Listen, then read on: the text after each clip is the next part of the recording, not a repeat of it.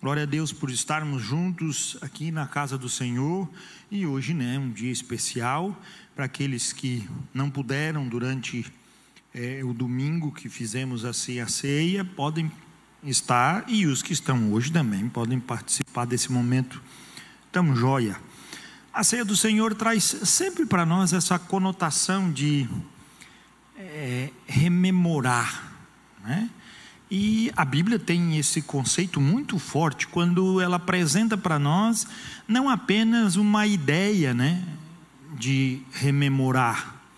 Porque o ser humano ele tem de certa forma, obviamente, né, irmãos, um conceito de lembrança que marca sempre e apresenta para ele um ressuscitar, não bíblico, mas assim, dores, né? dores, a nostalgia, até a própria palavra diz, quando nós temos algo no nosso passado, né?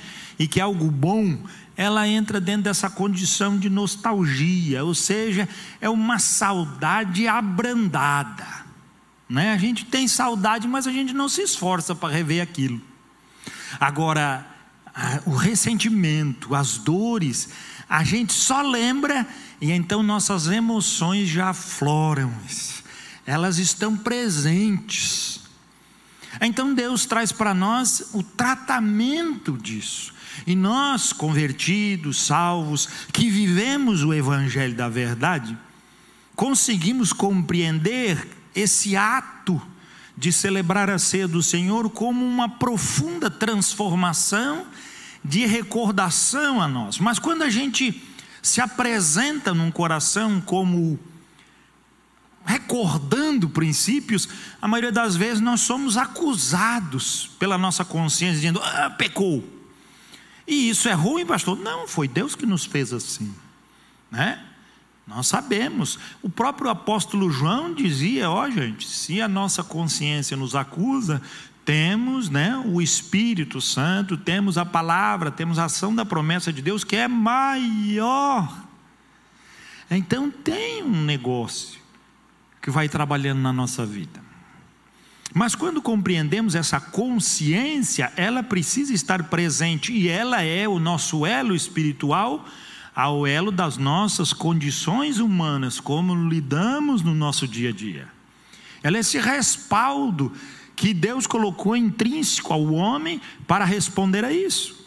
O problema não é ouvirmos ela ou não. Isso é essencial para o bem-estar do nosso coração nessa apresentação espiritual. A dificuldade é nós delimitarmos coisas e sentimentos que temos que norteiam nossa vida. Aí é o grande problema. Provérbios capítulo 12, versículo 15 a Bíblia vai trazer para nós justamente essa construção.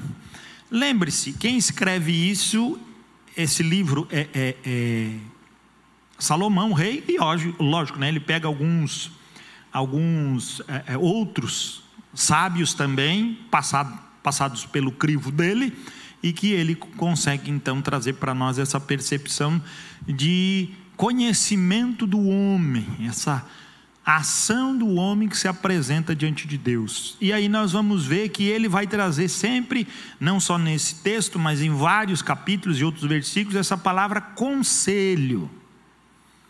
É? O que é conselho para nós? Aí nós tomamos o conselho, puxa, eu estou em dúvida com alguma coisa, e eu então vou tomar um conselho. Não é essa a condição judaica, essa é a nossa percepção ocidental. Conselho a gente precisa quando a gente está numa fria, né? O judeu não pensa assim. Conselho é aquilo que antevê a minha jornada. Diferente. É diferente. Nós entramos no casamento, nos arrebentamos todo, depois vamos pedir conselho. O sábio diz que o conselho, antes de eu entrar no negócio, eu me aconselho. Aí eu entro no negócio sabendo do perigo que é.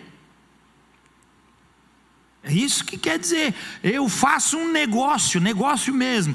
Eu vou com os peitos. Brasileiro empreendedor. Fale 20 vezes, não desiste nunca.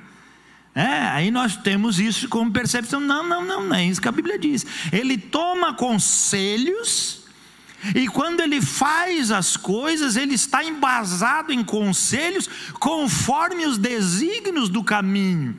Ele não vai tomar conselho, e Salmos vai, e, e Provérbios vai trazer para isso para nós em várias vezes. Ele não vai tomar conselho teológico com um pastor para abrir um hospital. Pastor, eu vou abrir um hospital, lá eu vou curar muitas vidas, lá eu vou ser um instrumento de Deus. O que, que o senhor acha? Eu não sei, cara.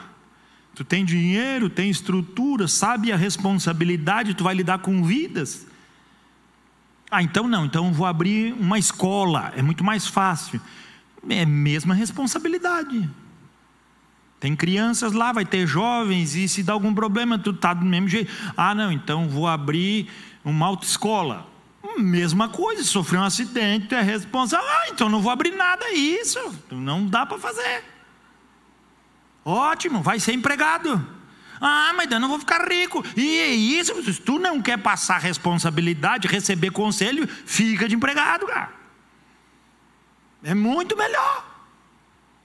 Entende? O conselho é antes. Não é para estar com os peitos no arame e depois dizer, me lasquei tudo, pastor, o que, que eu faço? Passa mentiolate.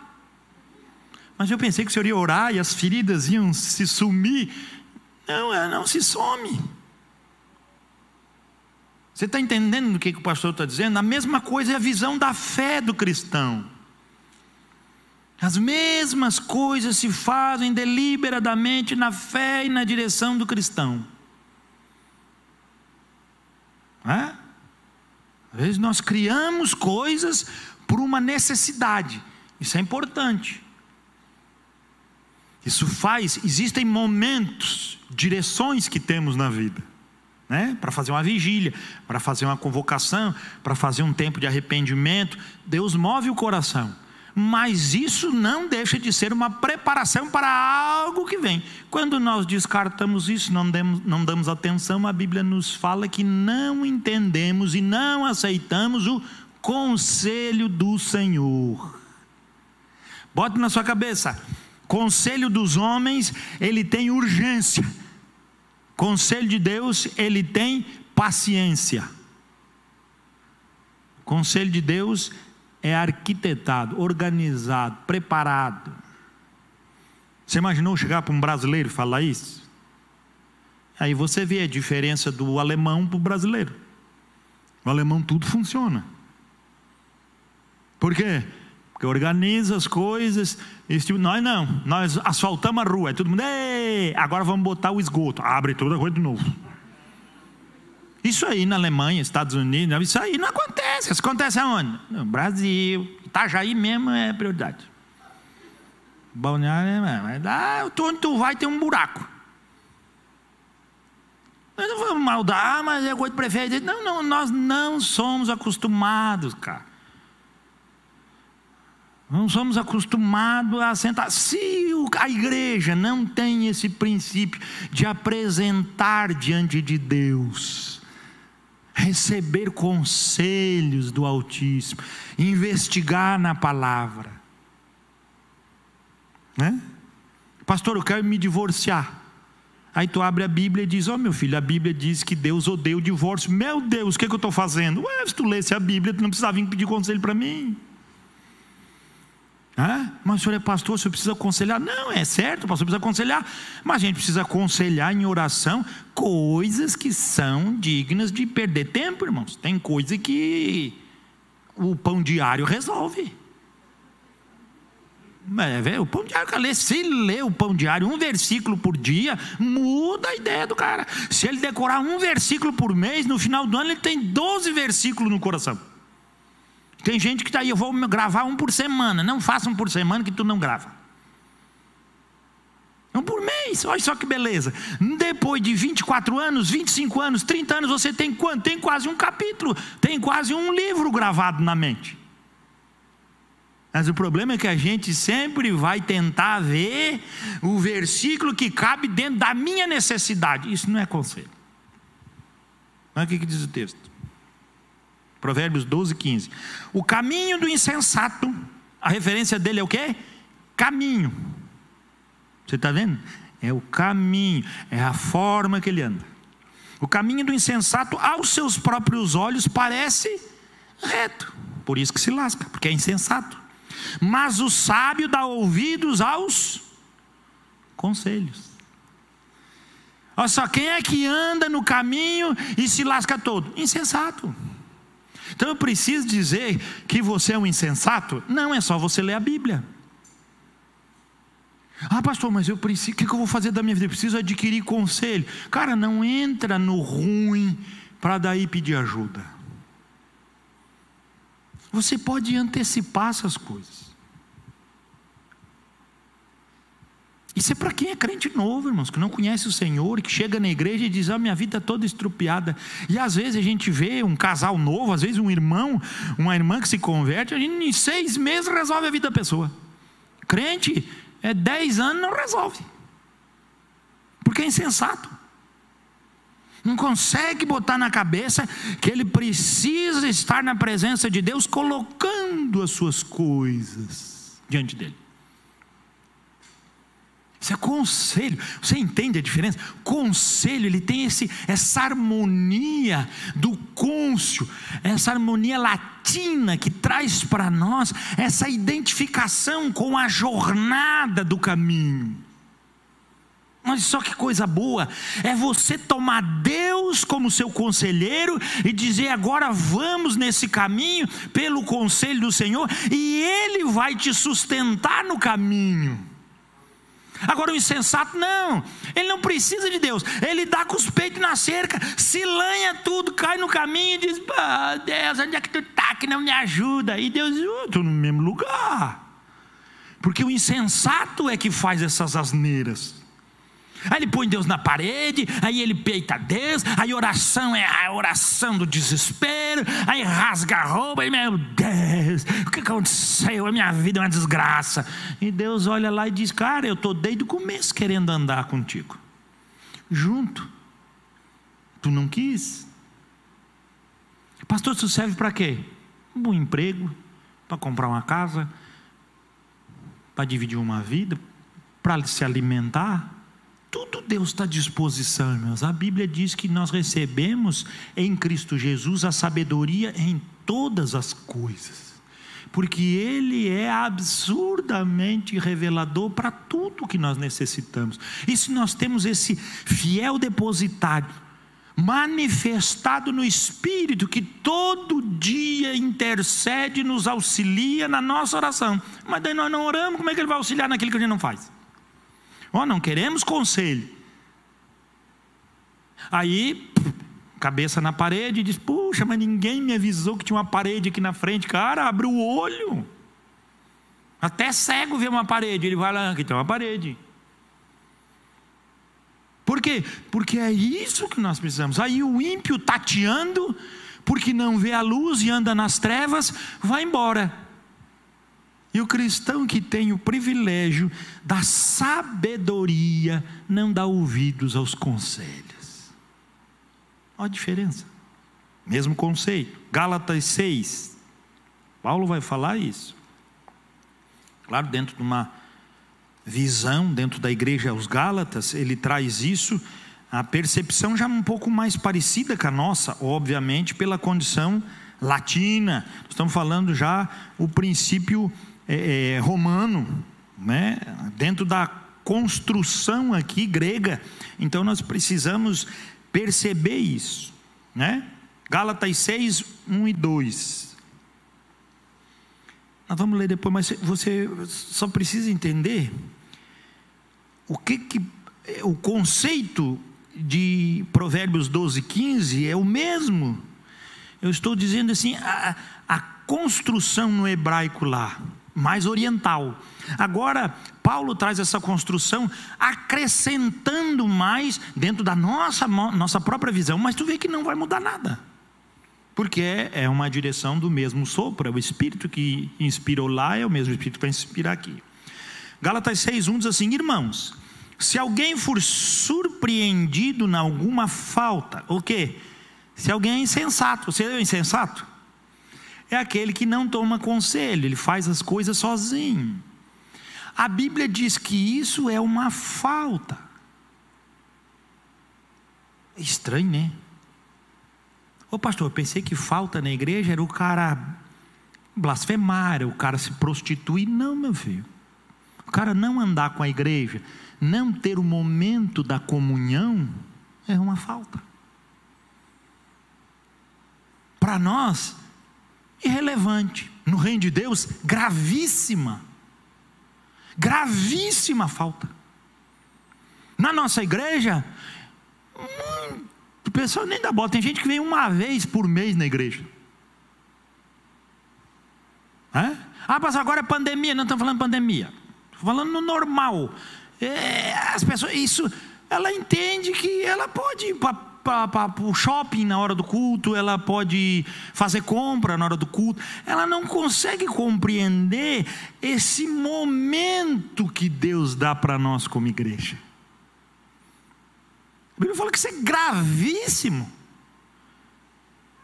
Eu disse, ah, pastor, é mesmo? Ih, meu filho, eu posso levar um monte de texto para você, para você ver como nós afrontamos Deus quando negamos a eficiência daquilo que Ele nos deu. Ele nos deu a igreja.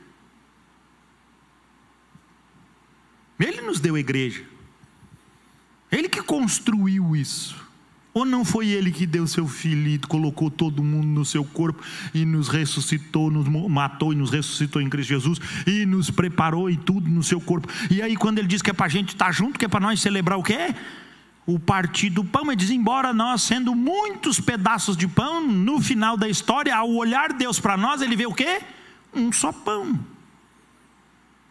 Quando nós vimos várias gotas de Jesus, várias é, veias estouraram, seu sangue jorrou no madeiro, mas quando Deus olha para nós, nos vê justificados pelo sangue, e então nos coloca em primazia aqueles que receberam a graça, agora são libertos do poder do pecado, são agraciados por Deus e Deus os vê justificados. Por causa do que, irmãos? Porque Deus anda conforme destinado pela sua boca, assim afirmou a Abraão. Destinou a Abraão a promessa, revelou a promessa. A promessa é o que? A igreja. A promessa é a constituição do que? De uma aliança. Deus fez aliança lá com Abraão, não fez aliança? Não apareceu Jesus da descendência de Abraão? Pois veio. Em Jesus nós não somos, como diz Gálatas, filhos legítimos de Abraão pela fé. Muito mais importante que filho de sangue. Colocados por Deus no, em Cristo Jesus em, em primazia. Isso é loucura. E aí nós, colocados por Deus em primazia, desqualificamos o que Deus nos dá. Não honramos a comunhão Gravíssimo. Irmão, se alguém for surpreendido em alguma falta, vós que sois espirituais. Novamente, o que, é que ele está dizendo? Insensato, cara. Quem é espiritual aceita conselho. Um insensato não anda. Poxa, pastor, mas lá ele estava falando, né, assim, para o povo que conhecia. Sim, Salomão falou. Aqui ele está falando para quem, irmãos? Para a igreja. Mas existe insensato na igreja? Ah, Está assim? Dá uma passadinha assim aí, discretamente, né? Não precisa ser agora assim na frente do pastor, nem nas câmeras, né? Mas em casa tu dá uma passada assim. Se tiver peluda, é burro. Sensato. Passa aí, daqui a pouco. A minha máscara, minha máscara, vê assim, meu Deus, a minha orelha está toda peluda. É burrice. O texto sagrado está dizendo que você não é espiritual. Você está vendo? A pessoa diz: não, mas ir na igreja o tempo inteiro é religiosidade. Não, é ser espiritual. Essa é a diferença. O carnal, ele quer tirar os outros. E às vezes, dentro da igreja, o crente carnal exerce mais força do que o crente espiritual. Porque o crente espiritual não chama mais atenção, hoje em dia não se chama mais atenção do irmão. Não já viu chamar atenção de um irmão? Não pode, pastor, é constrangedor. Mas o que, que diz o texto? Irmãos. Não diz pastores, não diz líderes, diz irmãos. Encontra o irmão lá, pô, irmão, nós tivemos nosso culto de oração. Ai, não pude ir, eu fui no parque, no circo, na praia. O cara, ô irmão, você tem que ir na igreja. Aí não quero mais encontrar esse irmão chato. É isso aí, cara. Ele tem que saber que quando ele olhar você, você é o chato, mas você está fazendo aquilo que a Bíblia diz. E ele que é o janjoião, ele que é o legalzão de tudo, ele que é o amigão de todo mundo, está errado. Mas enquanto nós não obedecermos a palavra, nós ficamos de bem com as pessoas, mas de mal com Deus. Porque tratamos as coisas de Deus levianamente. Tratamos as coisas de Deus relaxadamente. E relaxado é só se você gosta de morar numa casa relaxada. Vestir uma roupa toda desconjuntada. Calçar um sapato que só adolescente que gosta. Você já viu? O adolescente, ele tira o sapato, ele destrói a casa. Ele põe o sapato na garagem, polui a casa inteira, o terreno, o prédio, o condomínio, tudo. Eles parece que tem uma soda no carcanhar. Você já viu? Sei lá o que é aquilo, aquilo come o mundo todo. É uma catinga de queijo desgraçado. De queijo podre, né? Aquele queijo parmesão que está cinco dias na geladeira. O cabra a geladeira, vem uma luva assim, um queijo do cara, pá! Aí tu abre o quarto do jovem, meus amigos, é aquele cheiro de cueca mijada com tênis sujo, aquela camisa suada, e ele bota lá no canto e diz: Aqui é meu canto. Assim é o relaxado. E aí nós chegamos para Deus e dizemos: Deus, tu não vai, Jesus, abençoar minha vida? E diz: bah! Que prazer um pai tem de abençoar a vida de um filho que é um relaxado. Ele diz: Não, meu velho, vai arrumar esse quarto se tu quiser ganhar cinco pilas para comer um cachorro quente. Aí é, arruma o quarto por causa do cachorro quente, mas é, tem que ser. Daqui a pouco passa ele lá com aqueles tênis para ir embora. Barbaridade. Faz dez vezes no cartão, mas troca o tênis do cara, mas tem que trocar toda semana. Porque é relaxado. Você sabe, é, tem uma fase do ser humano que ele é relaxado. E o cristão do mesmo jeito. O cristão adolescente é o cristão porco é aquele que se acha. Eu vive na falta, sabe o que tem que fazer, mas não aceita repreensão. E os outros adolescentes não repreendem, por quê? Porque é tudo da mesma patota. Já viu adolescente chegar para o outro e dizer assim? Eles sentam numa roda, estão em 15. Eu tenho essa autoridade que eu sou líder deles. Eles sentam em 15, assim. Todos eles tiram o tênis e para eles aquilo é natural. E tu olha assim as meninas, umas princesas, uma mais linda que a outra. Ela tira o tênis, derruba o menino, porque o pé é podre. Pior do que os meninos se bobear. Vai para a praia, toma banho, vem para casa, dorme. Não, já tomei banho. Você consegue entender? Isso aí é o que o cristão faz, é, mas Deus não vê o externo. Rapaz, a Bíblia tem vários textos que diz que a manifestação do externo é como é o seu coração. Quantos exemplos Jesus dá dizendo que a nossa vida é como uma casa? É como uma casa. Se a casa está adornada, bem feita, organizada, é assim. Chega na casa do cara, o cara está de ponta cabeça. Então a vida está de ponta cabeça. Você é o quê? Um adolescente ou um maduro que chama atenção? Ah, não, mas é que eu não sei que. Ah, papo de galocha. Olha lá, olha que diz o texto: Irmãos, depois nós já vimos, falta, vós que sois espirituais, corrigiu com espírito de brandura. Meu Jesus. É, por quê? Porque ele ainda não está num caminho, ele está insensatamente, você entende? Ele está indo na força do seu próprio braço, ele faz o que ele quer, ele acha que está certo, e se você disser para ele, não vai, aí ele corre. Agora, se ele chegar assim na cerca de arame, der uma encostada, ele já, oi. Mas se você fazer, falar, não vai, aí ele vai com os peitos todo, se arrebenta todo, aí volta tudo lanhado. É o filho pródigo. Chega, pá, magrinho. Ah, vai morrendo de fome, meu Deus, papai, papai. Saiu, brá, macho, voltou, paizinho querido, quero ser um servinho seu. O pai viu a transformação no filho, Dá chance para ele. Deus sempre está lá no mesmo lugar, gente. A gente não anda nos conselhos, porque gente não quer só voltar o caminho, ele está lá esperando nós. Ele não mudou nada, Deus não muda, quem muda é a gente. Corrigiu com espírito de brandura. E aí o que é para fazer? O maduro sabe isso. E guarda-te para que não sejas também tentado. É. Perigoso. A pessoa madura sabe das suas, das suas condições, sabe das suas responsabilidades. Na mulher liviana, né? Mulher liviana chega em casa e diz: Ah, meu marido é um garanhão, meu marido é macho, meu marido é isso, meu marido é aquilo. E as outras ficam só.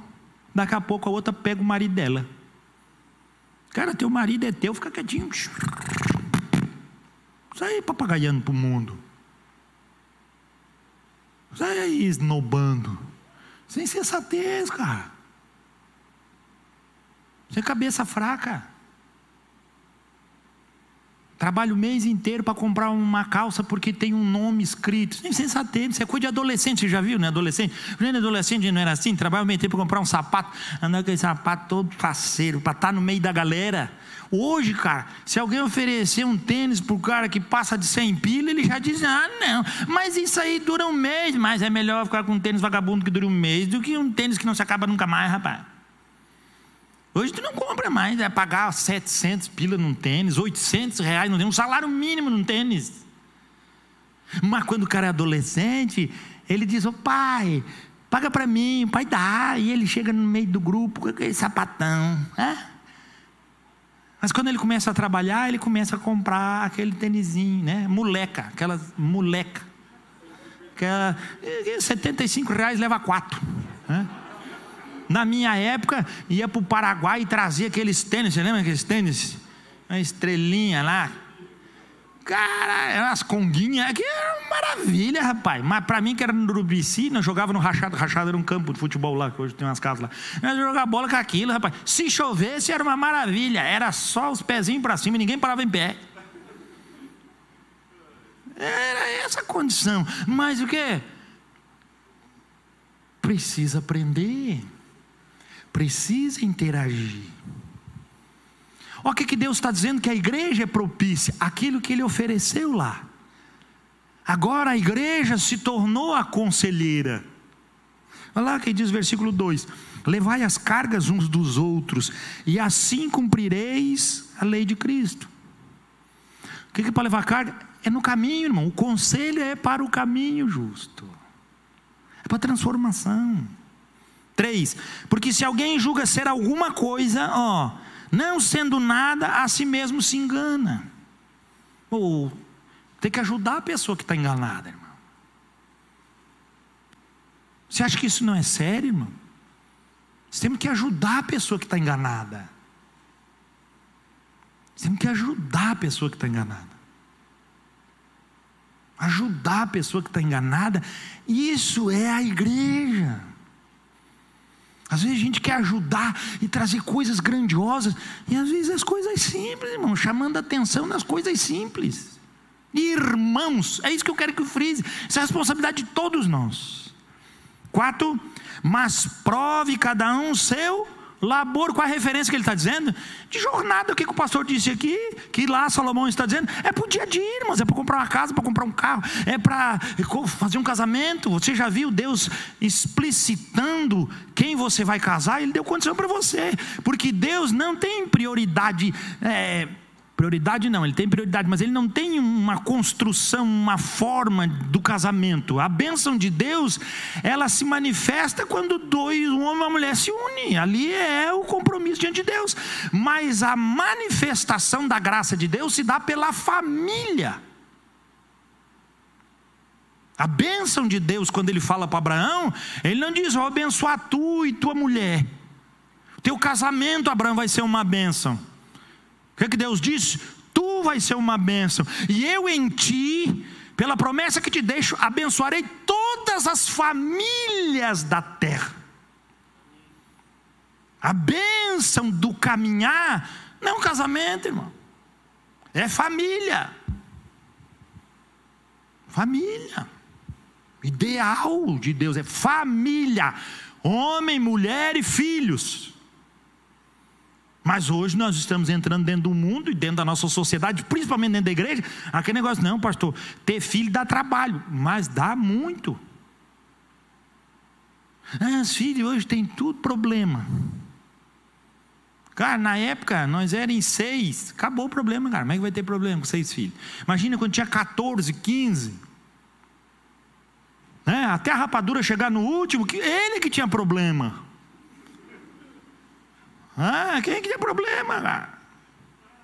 É, problema tinha minha mãe, que quando eu dividia um sorvete, que às vezes o cara comprava uma vez no ano, tinha que ser milimetricamente igual. Porque se ela botasse a colher mais cheia para outro, mais para o outro aí, o que é isso? Injustiça. No feijão tu capricha aqui no meu, mas agora no sorvete é, pô, ah, igual. Meu Deus, tem que ter uma. Qual mãe que não falou isso para os filhos? Agora você escuta hoje falando isso? Não escuta, que é um filho, dois filhos. Meu. A mãe compra um pudim e diz: come mesmo tudo. E ele come mesmo tudo. Na época, Rapaz do céu, o cara se pegasse a fatia do pudim, olhava do outro lado. Negócio de comer fatia de pudim desse tamanho? É, é pudimzinho, rapaz. Aquela panelinha, pudimzinho desse tamanho, um pouquinho para cada um.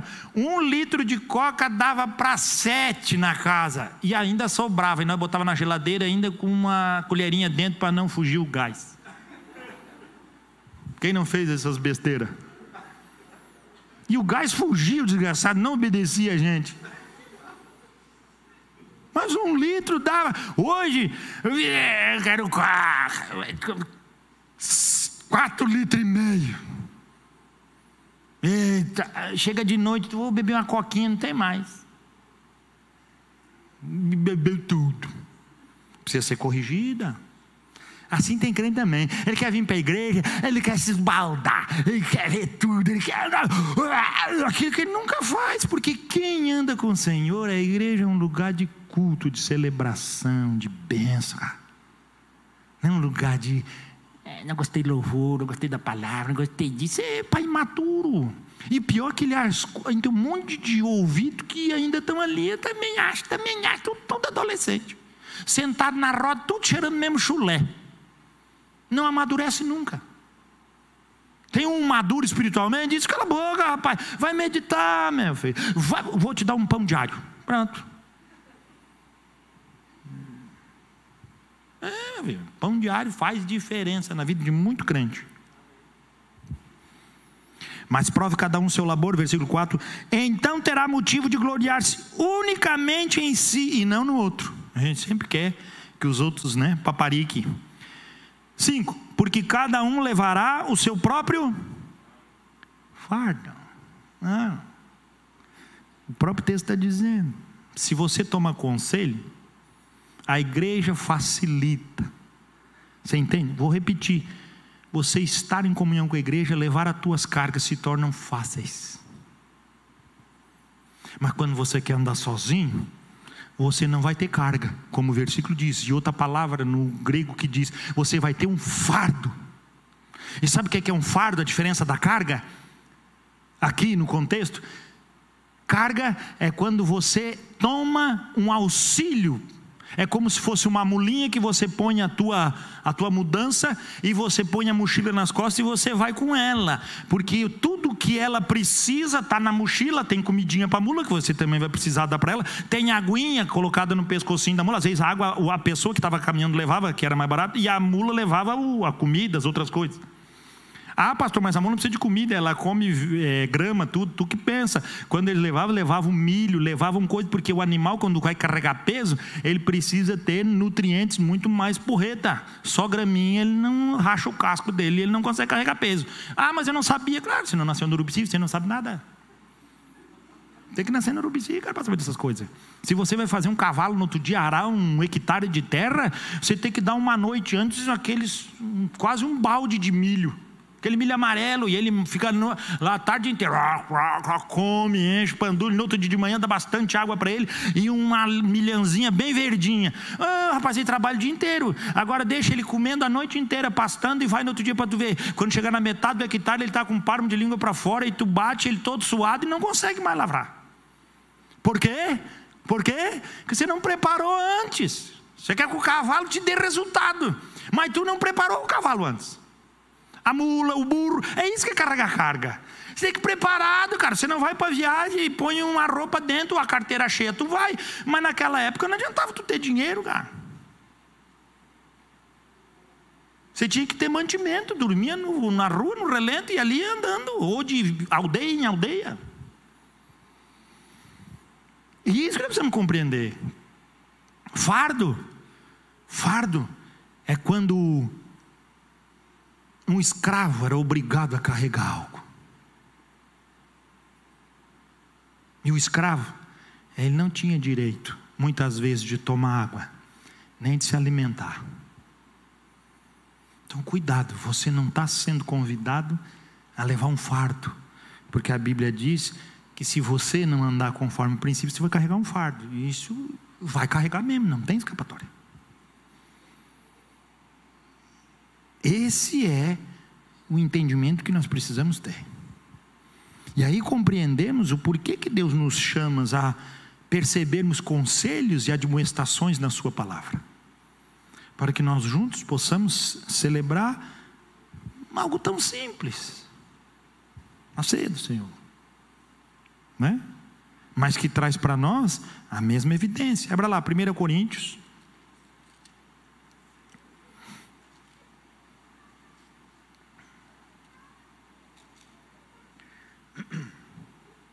capítulo 11. É sério isso, pastor? É sério. Versículo 27. Por isso, aquele que comer o pão ou beber o cálice do Senhor indignamente, tolo, reprovado, não é que se você examinar o teu coração vai ver pecado. Pede perdão, Deus trabalha. O problema é que todo mês você está aqui dizendo que vai fazer, vai fazer, vai fazer e não vai. Isso não dá maturidade, meu. O que diz o texto? Por isso, aquele que comer o pão ou beber o cálice do Senhor, indignamente, será réu, será julgado, como alguém que ofende o corpo réu do corpo e do sangue do Senhor. Alguém que afronta a aliança. Que Jesus, pelo seu sangue, diz que deu para nós uma nova aliança. E então precisamos fazer o quê? Diz o texto: examine-se, pois, um homem a si mesmo, e assim coma do pão e beba do cálice. Saiba que ele não está sendo alguém que não consegue compreender, porque hoje você está compreendendo com maior clareza ainda. 29. Pois quem come e bebe sem discernir o corpo, a igreja, Cristo, não é o corpo de Cristo, não é um pedaço de pão. É, os elementos aqui não tem nada sagrado, eu vou comer um pedaço de pão, eu vou comer, tomar o cálice, e aí não vai vir mais a Covid na minha vida. Aí que ela vem mesmo. Isso aqui não muda nada, irmão. Mas a hora que terminar a reunião, as crianças vêm aqui, bebem o cálice, comem pão, não tem problema nenhum. Até melhor, não precisa dar para o diácono lavar.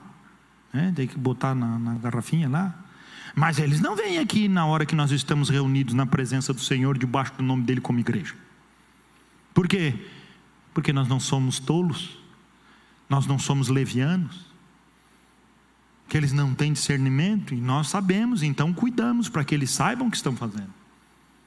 Ah, que coisa perfeita. 29. Pois quem come e bebe sem discernir o corpo, come e bebe juízo para si. 30. Eis a razão porque há entre vós muitos fracos e doentes, e não poucos que morreram ou que dormem. Porque se nos julgássemos a nós mesmos, não seríamos julgados. Não é a mesma palavra de Gálatas 6, 1, 2, 3, 4? É a mesma coisa. Se nós fizermos aquilo que nós estamos pensando, que nós não somos errados nunca. 32. Mas quando julgados, somos disciplinados pelo Senhor. para não sermos condenados com o mundo. Ah, pastor, então é que eu vou perder a salvação e eu vou ser condenado. Não, irmãos, a Bíblia diz que tem crente que vai passar pelas mesmas provações. Sabe o que eu falei lá? O fardo. Deus nos chama para carregar, dividir a carga um com o outro, como bons conselheiros que ajudam. Mas quando nós queremos carregar o fardo sozinho, o texto está dizendo que nós vamos receber o porrete que o mundo recebe. E aí se lascamos. Olha o que diz o texto: para que não sejamos condenados com o mundo. Assim, pois, irmãos meus, quando vos reunis para comer, esperai uns pelos outros. Coisa linda. Se alguém tem fome, come em casa, a fim de não vos reunirdes para juízo. Aqui não é para bagunça, não é para festa. Aqui não é momento de. É, aqui é momento de contrição, aqui é momento de examinar, momento de ver, momento de entender onde eu estou nesse caminho. Eu tenho andado incessantemente, Senhor, me ajuda. Vou voltar, Senhor, anda comigo. Quero andar na tua igreja, vamos ter discernimento. É essa construção. O que mais diz o texto? Quanto às demais coisas eu os ordenarei quando for ter convosco. Ou seja, se está inspirado, foi dito nas cartas, foi explanado, isso é para o nosso bem. Glória a Deus que Ele nos ajuda para isso. É? Aquela famosíssima, eu sou fã dos filmes lá de 1950, que era um pouquinho melhor do que o filme de hoje. É, uma moça lá chamada, é, não sei o primeiro nome dele era Hepburn, né? Hepburn, né? aquela atriz. Como é que é? Essa aí mesmo. Essa aí, essa aí, essa aí. Ela diz que tinha, na época, uns 10 anos, e, chegou um circo na cidade. Ela conta lá nos Estados Unidos a cidade. E o pai e a mãe dela, o pai e ela foram para o circo naquele sábado. E quando elas olharam a tinha uma fila, né? O pai e a mãe, quer dizer, o marido e a esposa, de mão dada, e oito filhos. Quatro turminhas, os outros tudo de mão dada também. Imaginou? E eles então estavam na bilheteria, na fila, e aí a, a família daquele chegou na hora de comprar o ingresso. E quando ela chegou para comprar o ingresso, o pai dela, ela não tinha percebido aquilo, mas o pai dela tinha visto a alegria daquelas crianças, como ir, ir no circo era a coisa mais desejada que eles tinham para fazer naquela vida deles. E quando ele chegou na bilheteria, ele perguntou o preço, o pai das crianças, a moça falou, e ele não tinha dinheiro para pagar oito ingressos de criança e mais dois de adulto. O pai dessa atriz pegou 20 dólares, jogou no chão e piscou para a filha, catou então aquele dinheiro e foi na mão do homem e disse: Ô oh, senhor, olha o seu dinheiro que caiu no chão. Também dando sinal. E aquele homem se agarrou então com duas mãos, segurando forte a mão daquele homem, dizendo: é muito importante para que a minha família veja o quanto isso é importante para nós. A mulher viu aquele ato como uma verdadeira ação e os filhos que não perceberam nada viram aquele homem com a bondade que auxiliava seu pai, que por algum momento estava desconcertado e não sabia onde tinha colocado o seu dinheiro que ia fazer eles entrarem no circo. Saíram dali sem ir ao circo, ela e seu pai. Mas ela fala que quando entraram no carro, a alegria que eles tinham era muito maior. Então, naquele momento, ela compreendeu que auxiliar os outros faz toda a diferença para a nossa vida. Isso não deixa de ser algo que nos corrige, irmãos. Mas aí está um bom exemplo de brandura. Auxiliar os outros nas suas necessidades. Facilita muito mais quando nós sabemos o que temos que fazer, negando a nós mesmos e auxiliando, carregando a carga um dos outros, para que aqueles que tenham necessidades possam estar supridos. E nós, na convivência, possamos ser esses que com alegria participam do corpo e celebram na evidência plena da glória de Cristo. Isso faz diferença para nós. Nós precisamos dividir. Nós precisamos ajudar a carregar as cargas uns dos outros. E isso é para espiritual. Isso é para quem vê quem está ao redor e as suas necessidades. Isso não é para egoísta. Isso não é para facilitadores. Isso é para pessoa transformada mesmo.